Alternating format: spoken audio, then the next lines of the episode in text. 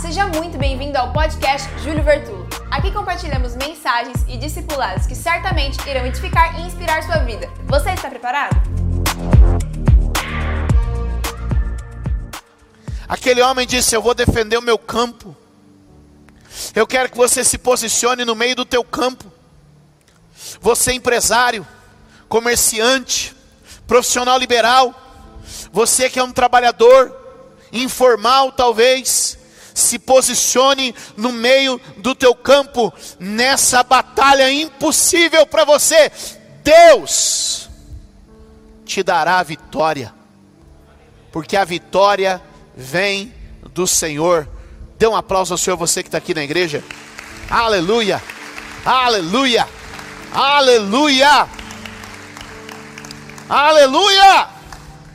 Quantos acreditam nisso? Quem recebe essa palavra aqui hoje? Mas essa comunidade de valentes ainda deixou uma surpresa para mim e para você. Ainda deixou uma surpresa para nós. Se você olhar o que acontece a partir do verso de número 13, é uma história muito tremenda.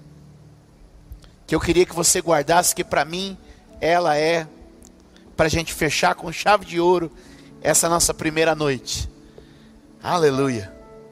Diz o texto assim, a partir do verso de número 13.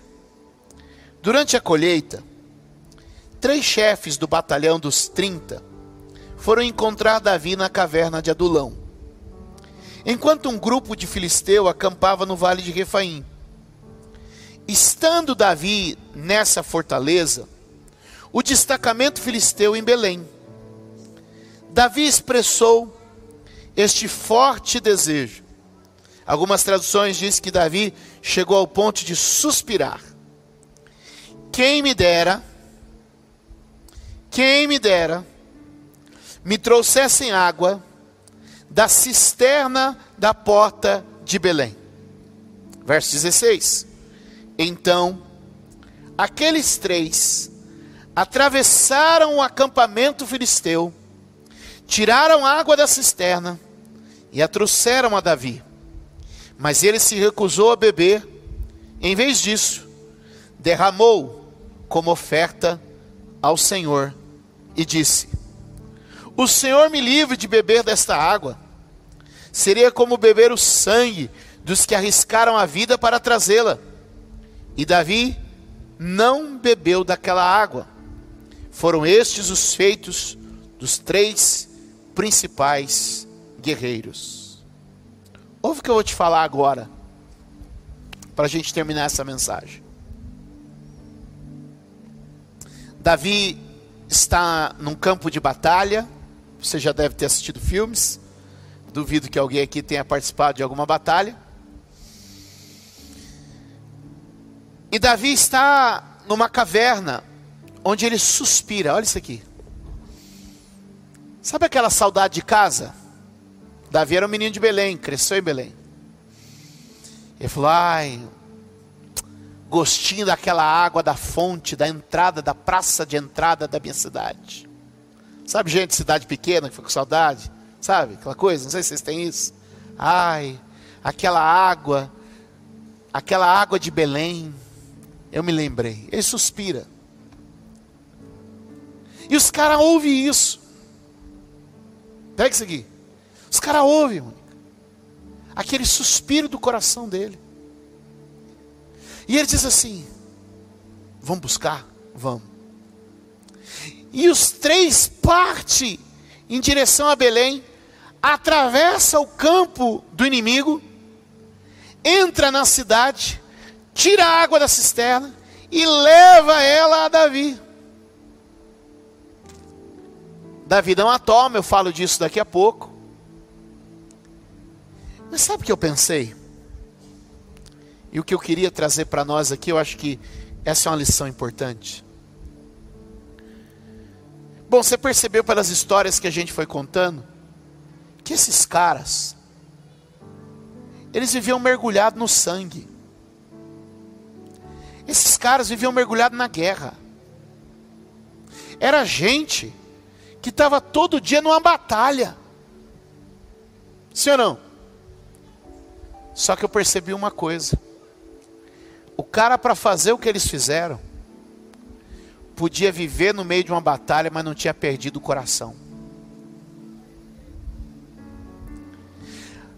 Eles eram homens que foram exercitados nas mais árduas batalhas, mas ainda conservavam a sensibilidade do seu coração.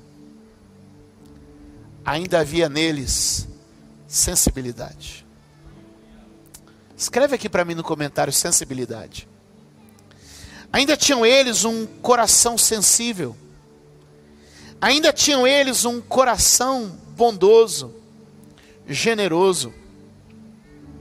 Sabe, eles não esfriaram com as durezas da batalha. Eles não se tornaram duros, insensíveis com a dureza da vida. Mas ainda eram capazes de perceber um suspiro, de perceber uma alma desejosa, de perceber um coração que estava sentindo saudade, vontade.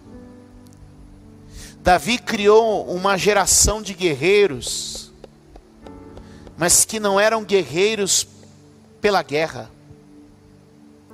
Davi criou uma geração de guerreiros que tinham um coração sensível para o clamor do outro. Nós estamos há quase um ano em uma batalha de outros moldes.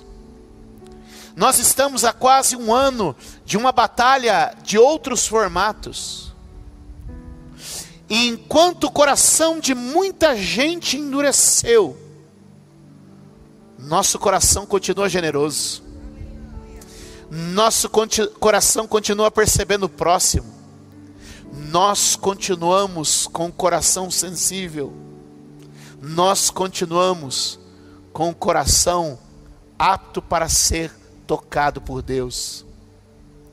A Bíblia diz: sobre tudo que se deve guardar, guarda o teu coração, porque dele procede as fontes da vida. Não há razão de empunhar uma lança, não há razão de empunhar uma espada, não há razão de defender um território, se nós perdermos a visão da importância da pessoa, a visão da importância do outro, do próximo. Que a dureza da batalha não endureça o seu coração.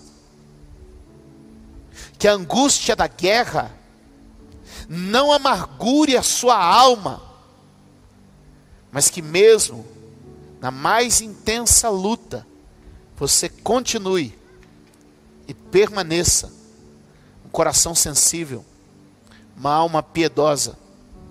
Porque um coração que mantém a sensibilidade, número um, ouve a voz de Deus, sabe quando Deus está falando.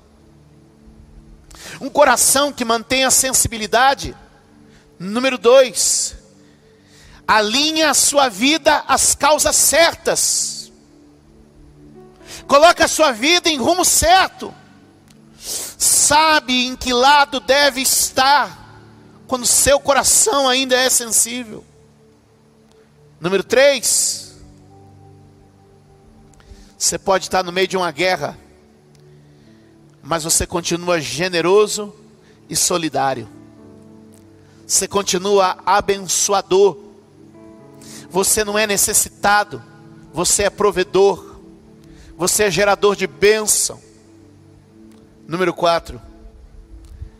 Sempre a gente vai criar empatia pelo suspiro do próximo, pela necessidade do outro.